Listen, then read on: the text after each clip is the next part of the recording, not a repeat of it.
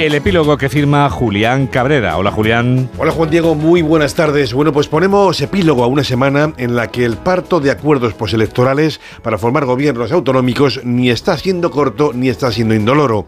Aragón, Baleares, Murcia o sobre todo Extremadura, cada una con su situación distinta, están demostrando que lo que se daba por hecho la noche del 28 de mayo, a efectos de un cambio político elegido por los ciudadanos en favor de la derecha, puede acabar en la frustración que sobreviene cuando se repara en que el voto ha servido para muy poco o tal vez para nada.